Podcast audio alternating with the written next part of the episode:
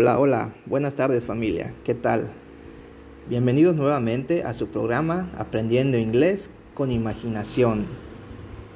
Como ustedes bien saben, este programa está hecho para toda la familia, no hay límite de edad. Y nunca es tarde para aprender un idioma nuevo. El día de hoy practicaremos lo que es el listening. ¿De qué manera?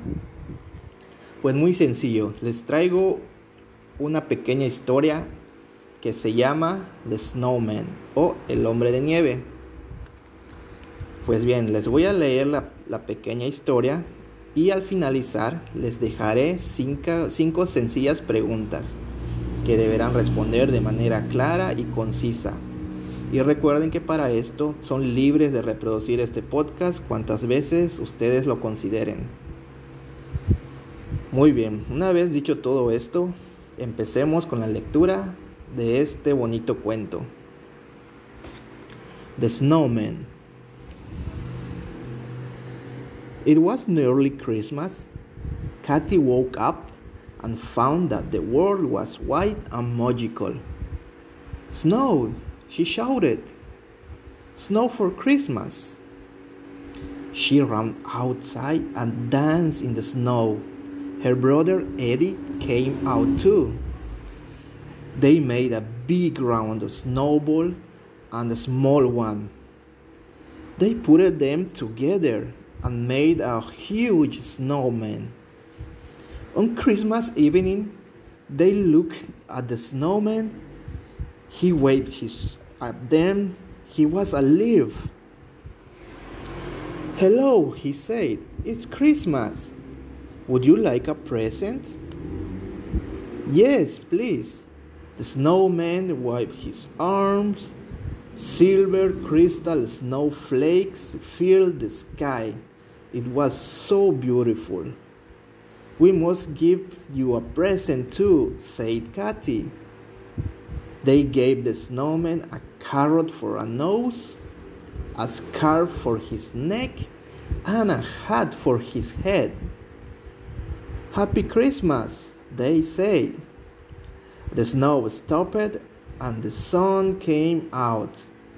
The snow started to melt. Goodbye, he said. Build me again next year. The end. Alright, here comes the questions. Remember, we have five questions. Let's start it. Question number one What are the brothers' names? Question number two What Katie's did first when she ran outside? Question number four. Number three, I'm sorry. What the snowman gave it to them as a present? Question number four. What Katis gave it to him as a present? Question number five.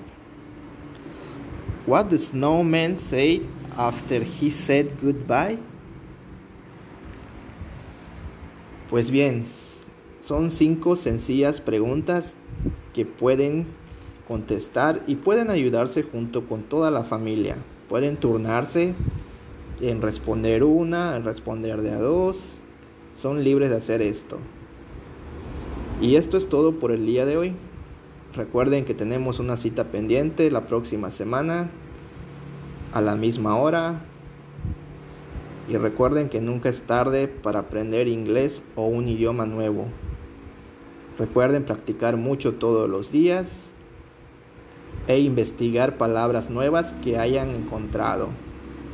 Así que nos vemos la próxima semana. Que tengan una excelente tarde. See you later.